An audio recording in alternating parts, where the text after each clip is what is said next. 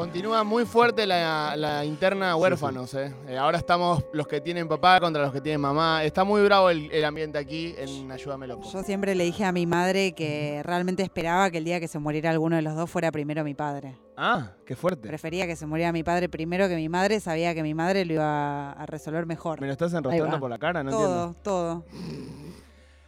Es muy fuerte que lo haga, porque yo me la banco, vos sabes que yo soy de piedra. Eh, pero que lo hagas enfrente de nuestra columnista y directora de esta Pero radio. por favor. Que también es huérfana. que también también, es es huérfana. huérfana. Eh, ya, ya dijimos, eh, somos con medio que los que comandamos este equipo. El club de los huérfanos. Y la gente con papá y mamá acá. Ya no se usa. Sí, paga poco, paga poco. paga más, poco. Sobrevalorado. Me siento discriminado con, junto Y- Yo con- también, la verdad. con Mati, Maru. somos una minoría. Sí, Hagan su colectivo de. Y bueno, llamen a sus papitos y mamitas. Ay, tengo mamá y tantos. Que te defienda tu papito. Que defienda a tu Tengo papito. mamá y papá. Sí, sí, sí.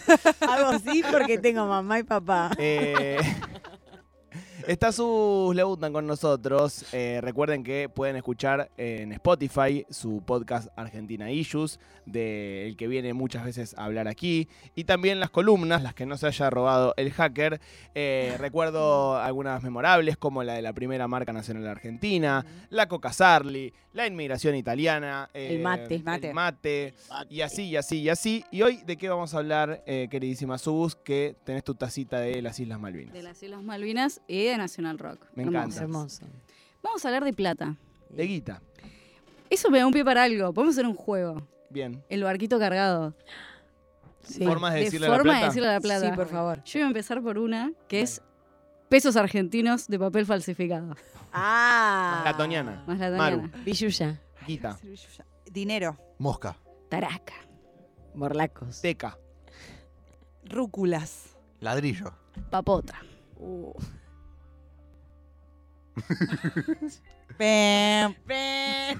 verde.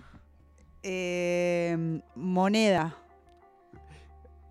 No, me, me y tengo una objeción sobre la otra porque era pesos. O a la plata. No, no, general. plata, plata, plata. Ah, plata en general. Plata, plata. Bueno. Mango. Ah, ¿era un paso eso? O soltaste. Te, te pisé. No, era un paso, paso. Era un paso. Mango. eh, la viva, ¿se dijo ya? Sí, muy bien. No. Tarasca, dijimos. Sí. Ah, Bueno, bien, vamos a hablar de eso. Eh, porque bueno, muchas veces medio que naturalizamos el hecho de que tengamos un papelito que con eso podamos ir a comprarnos un paquete de yerba, pero medio que la sociedad nunca, o no siempre, eh, se manejó de esa manera, solamente en este sistema actual en el que vivimos. Eh, así que nada, eso surge de alguna manera con la acumulación y con el intercambio. El billete es una forma como de facilitar el intercambio, medio que empiezan a surgir los productores independientes, por ahí, no sé, Mati hace jamón, yo hago queso, vos haces pan, bueno, para hacer un sanguchito hay que intercambiarlo y para eso surge el billete. Lo- momento, Lo que sí. reemplaza el trueque, digamos. Lo que reemplaza el trueque, en realidad también antes estaba la moneda, la moneda Sí. valía por su peso eh, en oro o en plata, digamos, por el material el que estaba hecho, eh, y en un momento vienen los chinos, porque lo inventan ellos, y generan un signo con una fotito y dicen, bueno, a partir de ahora esto vale supuestamente tantas monedas de oro que yo tengo en mis arcas. Y todos empezamos a confiar. Ahí empieza a haber como una especie de creencia mágica religiosa en un papel que representa cierto valor. Absolutamente mágica y religiosa, porque Sí, digo, Totalmente. todos nos basamos, pasamos nuestra vida en eso, Sí. directamente. Y nadie, y me incluyo, y lo digo recontra la primera persona, entiende cómo carajo eso tiene un valor. 100% Eh, creer. Y cómo creer eso se respalda. Y nadie entiende y se respalda en el tesoro de oro que tiene los Estados Unidos. O qué verga. Digo, es eh, algo. ¿O qué porongas son las reservas? Sí, sí. Es algo totalmente religioso y, y- y de, y de confianza que incluso los economistas en gran parte no entienden. Que hay muchos debates. At- Atrás de eso está la teoría del valor, en realidad, que es algo muy interesante para estudiar. Eh, te recomiendo la base más nerd y leer a Smith, Ricardo Marx. O leer o escuchar el debate Maslatón que hizo con, de nuevo Maslatón, con Guillermo Moreno, pero de verdad es muy interesante. Parece una joda, pero no. En el 2020, creo, en la pandemia, hicieron un debate por Zoom sobre teoría de valor y claro, vos tenés a un liberal... eh, o por ejemplo, no sé, una- uno que cree más en la teoría subjetiva del valor y otro que cree más en la teoría objetiva. Entonces, de verdad tenés un debate bajado con palabras que uno puede entender eh, al alcance de la mano. Una hora y media, que para mí es maravilloso.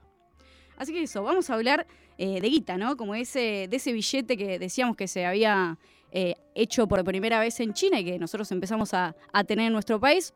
Al principio, en 1880 hasta más o menos 1880, no, exactamente, hasta 1881, podemos decir que en Argentina había muchísimos billetes dando vueltas, ninguno se hacía acá. De hecho, eso es muy interesante porque en Argentina se empieza a hacer por primera vez un billete íntegro desde la creación del papel hasta la impresión eh, con Perón. O sea, estamos hablando de 1880, eh, 70 principio- años. Sí, sí. 1951 es la primera emisión de un billete 100% nacional. Así que 100 años antes o 70 años antes circulaban en Argentina un montón de billetes, muchos extranjeros, muchos eran, no sé, el Sol eh, o el Real que venía de España, o incluso había, había un billete de un evangelista brasilero que tenía un banco y generaba sus propios billetes, el Conde de Mauá, y eso circulaba en Argentina. Un poquito después, cada provincia empezó a tener sus propios billetes. De hecho, esto también es llamativo porque muchas veces lo recordamos a Macri como el presidente que acuñó billetes con, Animales. con animales. eh, y en, bueno, en la época de Rosas también había, porque Rosas acuñaba sus billetes con animales. Obviamente que eran distintos, ¿no? Porque decían mueran los salvajes inmundos solitarios arriba. había toda una otra perspectiva. Sí, viva la confederación. Y ahora le ponen a Evita el billete y dicen, eh, están Oh. politizando la moneda, viejo, están eh, eh, dogmatizando un billete. Exacto. Ahí vemos un billete en pantalla. Sí. Ese es el Viva de Rosas. Muy bien, Juan B. ¿Ves que tenía un ñandú y arriba dice viva la, la federación? Sí. Muy bien. Bueno, pero en ese momento había muchos billetes dando vuelta, incluso como decíamos que se hacían afuera. Había uno con Bolívar y la cara de Washington, súper raro, que también lo tiene Juanvi si lo quiere mostrar y lo quieren ver nuestros compañeros de YouTube. Eh, pero en un momento llega Roca, que tenía muchas ganas de unificar al país, obviamente unificar al país y generar ese orden, también venía con la moneda, para que vos puedas con la misma moneda comprar, no sé, una yerba en Buenos Aires, comprar una yerba en Ushuaia. Mm. No creo que se vendieran muchas yerbas en Ushuaia todavía, pero necesitabas unificar la moneda nacional. Y viene Rosas, eh, perdón, viene Roca y, y crea nuestra primera moneda nacional, que fue el peso moneda nacional. Lo loco de esto es que viene con una convertibilidad asociada. Nosotros siempre pensamos que la convertibilidad es algo full los 90. Bueno, la Mm. Argentina tuvo cinco periodos de convertibilidad. Uno es este. Y genera una moneda que por estos días tuvo bastante relevancia, que es el oro argentino. Peso oro argentino. Y lo emitieron ahí en el banco, empezaron a, a decir que para que no hubiese inflación y demás lo tenían que atar a una moneda eh, con, con reserva en oro y demás, y generan esta moneda, la acuñan, eh, y es muy loco porque es una moneda que nunca perdió su vigencia. Al día de hoy no se acuñó más, pero sigue estando eh, en circulación. Vos podés hoy en día pagar cosas con oro argentino. No, está, no Uf. existe, digamos, pero es una moneda eh, en full vigencia. De hecho, hace poco fue conocida porque hubo un juicio. O sea eh, que Argentina tiene dos monedas, ¿no entiendo. Argentina tiene dos monedas vigentes El peso Somos y el oro argentino. y el oro argentino. Me estás jodiendo. Wow. De hecho, es una moneda fuerte, es una moneda sólida y que no se evalúa porque lo que tiene de valor es su peso en oro. Claro. Entonces, lo que dicen muchos economistas es la Argentina ya tiene una moneda estable. No Bueno. necesitamos tener. Se evalúa Claro. siempre y cuando suba o baje el valor del oro. Y, pero es la reserva general. Claro, no es, Claro. Un, no es un papel que o- algo que represente un valor abstracto que vos no conocés, sino que el valor está en el mismo objeto. En el Igual- peso. Eh, le escuché decir una vez a Carva que el, el patrón oro con los años se va, va perdiendo un poco de peso eh, por un tema del material mismo Mirá. y que cada tanto va a haber que como actualizarlo. Una devaluación física. Exacto. Que ya no Exactamente. hay casi patrón oro. No hay patrón oro. Este, Tenemos- nosotros, nosotros no tenemos oro en las reservas, lo que tenemos es dólares y con eso Claro. pagamos Perdón, Sus, ¿y de, en- de qué año es más o menos? este? 1881. Wow. O sea que también tiene un valor, sobre todo como Coleccionable. coleccionable. Bueno, Claro. Eso es una locura. En realidad, el Banco Central te paga 400 dólares por cada peso oro, pero si vos lo vendés en el mercado paralelo, el que tiene, no sé, un tatarabuelo que le heredó un peso oro, El peso oro blue. el peso oro, blue, muy bien. Hoy estás muy afilado, Mati. Sí, me gusta. Eh, puedes sacar mucha plata. De hecho, hay una moneda de oro argentino que valía 2.50 peso moneda nacional y ese vale actualmente 70 mil dólares. ¿Qué? Ah, vi que vos tuiteaste el otro día esto, Sí, ¿no? porque que los había algo de chicos 70 me- lucas verdes y lo volví a leer como... Un monumento de caballito. Un monumento en literal. caballito. Wow. Pero sí, eso existió y fue una locura. Pero bueno, el tiempo fue pasando y viene un amigo que quizás no lo recordamos tanto, pero Juárez Selman, no sé si lo tienen de nombre más, muchas veces se dice que Juárez Selman fue como el primer radical, ¿vieron? Él tiene como la primera, había, hubo un par de crisis anteriores a eso, pero es la primera crisis como financiera de emisión. Revolución del Parque, ¿no? Exacto. 1890. Sí. El primero que se tuvo que ir anticipadamente porque no pudo manejar el quilombo.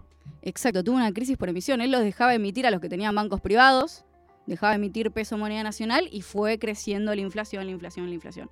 Y llegó un momento en el que, en el que la Argentina había una crisis muy parecida a la del 83, por ejemplo. del 80 Ujú. Bueno, empieza a surgir ahí en el 83 en el más, o llega hasta el 89, y viene un sujeto que es Pellegrini Sí. y pone una herramienta monetaria que cuando la diga creo que todos los que, que la conocen les va a llamar la atención porque pone la caja de conversión.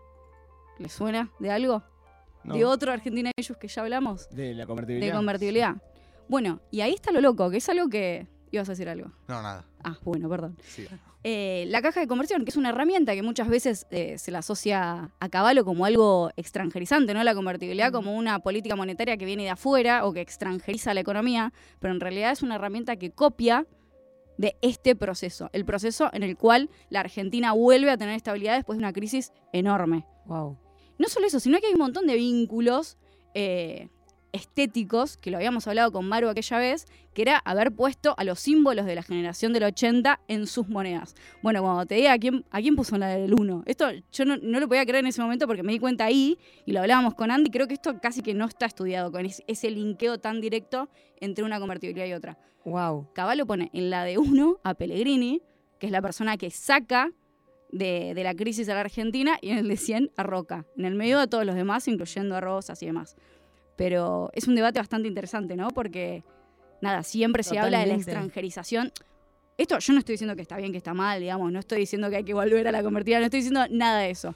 Eh, solo digo que me parece como simbólicamente súper llamativo. Sí, que ya había pasado antes en el país. Y que es una herramienta que usó la Argentina para salir de, de la crisis eh, hace 100 años antes, exactamente, Claro. porque estamos hablando de 1890.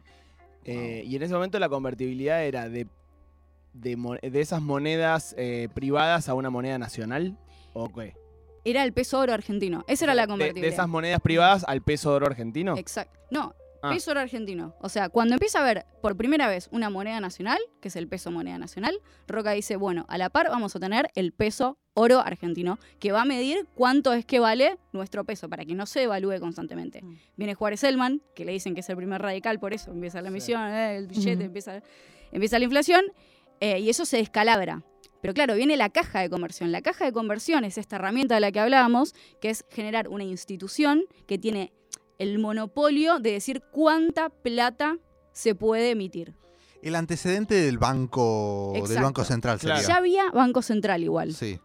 pero el Banco Central puede, a ver, es- tiene cierta laxitud, digamos, emite sin tener reservas muchas veces, se le da a la maquinita como a veces se sí, dice. sí, Bueno, la caja de conversión lo que hace es impedir que eso suceda. claro. Y la segunda caja de conversión que tenemos es con, con Caballo en los 90.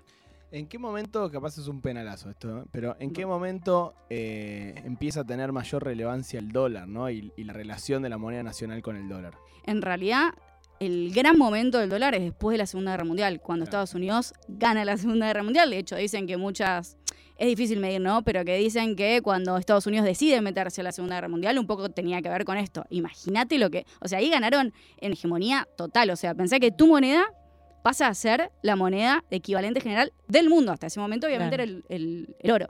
Y ellos lo que empiezan a decir es: Yo tengo un montón de oro acá en mi casa, te voy a emitir estos billetes que claramente representan todo el oro que tengo en casa, pero nadie lo va a contar. De hecho, el gran problema con el, oro, el dólar perdón, eh, es con la, la guerra de Vietnam, porque Estados Unidos empieza a emitir. Si vos tenés el equivalente general del mundo, bueno, un poquito podemos emitir de más. Empezar a tener muchos gastos con la guerra de Vietnam. Y ahí empieza a tener un poco de crisis también el dólar, porque ciertos países se empiezan a dar cuenta que, que era raro lo que estaba haciendo Mm. Estados Que no Unidos. estaba tan respaldado. Exacto. Y le empiezan a decir, bueno, yo tengo todos estos euros, estos, perdón, estos dólares, dame el, el oro que me corresponde. Y ahí se rompe el patrón oro con el dólar también. Así que nada, tiene como grandes momentos de, de, de quiebre. El dólar obviamente después de eso empieza a tener un poco de inflación, pero sigue siendo al día de hoy el equivalente general. Bueno, ahora vino masa y algunas cosas las vamos a pagar en yuanes, yuanes. Claro. pero el dólar sigue siendo la moneda fuerte a nivel mundial. Otra cosa que voy a decir bastante interesante con esta vinculación de los 90 con esta convertibilidad, solo porque a mí me llama la atención y me parece divertido.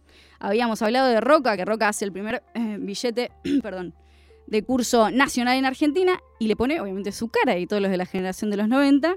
Bueno, Menem no hace eso de manera corriente, digamos, no empieza a circular billetes con su cara, pero sí hace un billete con su cara que se llamó el Menem Trucho, Qué lindo.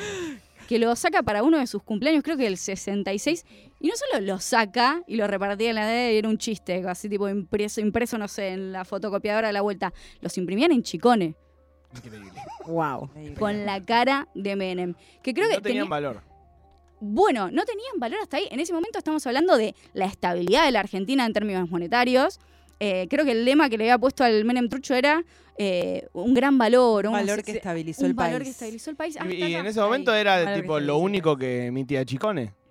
No, emitía los pesos, pesos argentinos, pesos. Claro, pero Argentina no emitía, ¿o sí? Sí, emitía. Sí, Emitía, pero solamente podía emitir, esto es la caja de conversión. Claro. Solamente podía emitir un peso cuando tenía un dólar en el banco. Ah, en ok, el ok, Banco pero emitía, ok, ok. Emitía, emitía. Pero vos decís, no tienen valor, más o menos, porque Argentina tenía un peso muy estable y los países limítrofes no. Entonces, ¿qué pasaba con los Menem Trucho? La gente que vivía, no sé, cerca de Brasil cruzaba con sus Menem Trucho y pagaba la nafta y muchas veces se usaba para estafar gente de otros países. Qué hermosura. Qué hermosura. Así que... Te invocaron un Menem Un trucho. Menem trucho, ¿no? Pero es que en realidad tiene que ver con esto de que decíamos antes, que en realidad es la creencia que uno le dé de valor al billete, porque si vos tenés una presidencia o un, un gobierno que tiene mucho valor su moneda y en la, la moneda le pone el billete de presidente y no vale, pero la creencia que tiene la gente que eso valga, hace que efectivamente valga. Bueno, en el 2001 pasó algo muy loco con las monedas también, ¿no? Eh, los patacones, los lecox, digo, Sí. todo Eran eso. bonos esos igual. Pero se usaba Pero como claro, se moneda usaba como corriente. moneda. Sí. sí. Sí, las Incluso- cuasi monedas. Incluso algo mucho más lumpen, que se usaba casi como moneda, no sé si a sus padres les pagaban, eh, pero al mío sí, en ticket canasta, ticket canasta, ticket claro lunch sí. restaurant, que eran como que te paguen en cupones. Rifas. Pero parte del sueldo a mi viejo se lo pagaban con eso sí, y mi viejo se lo daba a mis hermanas día. para que almuercen Claro. eh, eh, cuando en el recreo, del o sea, cuando salían del colegio. Sí. Esos son- No es una moneda, no es una moneda, pero funciona como una moneda, digo, te están pagando el sueldo en eso. Y claro, el Sí. momento en el que vos estás hablando, el, ti- el ticket canasta, eh, todavía teníamos convertibilidad, porque creo que se usaba al, fi- al final de los 90, a principios de los 2000, antes de la devaluación. Claro, todas fueron en ese Para momento. mí incluso era- duraron más. Va, a mi viejo le pagaron con eso bastante tiempo. ¿eh? Y era claro la posibilidad de poder emitir sin tener ningún tipo de reserva, Claro. aumentar los niveles de consumo sin tener una reserva atrás. Claro que ahí está lo paradójico, que vos decís, bueno, no me metí en una que no puedo emitir y termino emitiendo esto que son bonos, que básicamente eran promesas de pago. Es como, bueno, el, el LECOP o el Patacón era como un papel que decía, no tengo la plata, pero te lo voy a pagar. Sí. Un pa- Exacto, pagaré. era un pagaré. Eh, siento que es una, una sociedad que, bueno, por su historia, está muy eh, atenta a su dinero, ¿no? O sea, y, y a saber cosas. Creo que lo dice Álvarez Agis en el método, ¿no? Como que el, el- el argentino es un tipo que está muy avanzado en términos de finanzas, el argentino promedio, ¿no?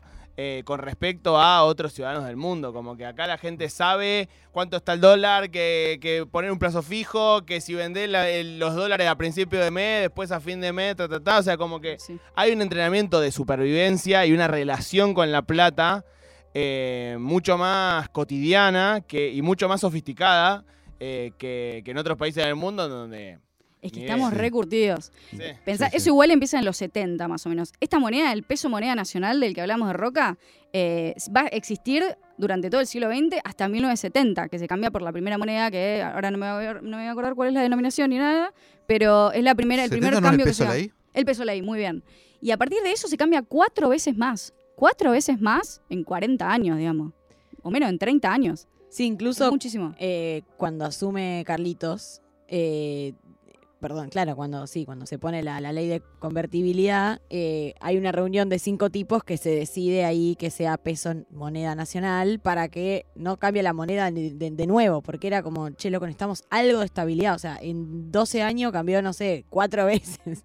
Exacto. Como, dame un, eh, un, un- un- ordenador al menos. Exacto. Bueno, le ponen la misma denominación que es el peso. En ese momento teníamos el austral. El peso era la misma denominación que tenían cuando teníamos una Argentina estable. Eso estuvo pensado. A ver, había, hay todo atrás, esto está muy mal dicho, pero hay una teoría psicológica del valor atrás de los cambios que hace Caballo, Menem, y sé que había una mesa más grande que vos la tenés mucho más estudiada que yo, creo. No, leí un artículo Ah, que un señor se arroga, como siempre, haber sido el que les dijo, chicos, hay que hacer esto de esta manera. Yo Anda le a chequearlo, ¿no? Claro.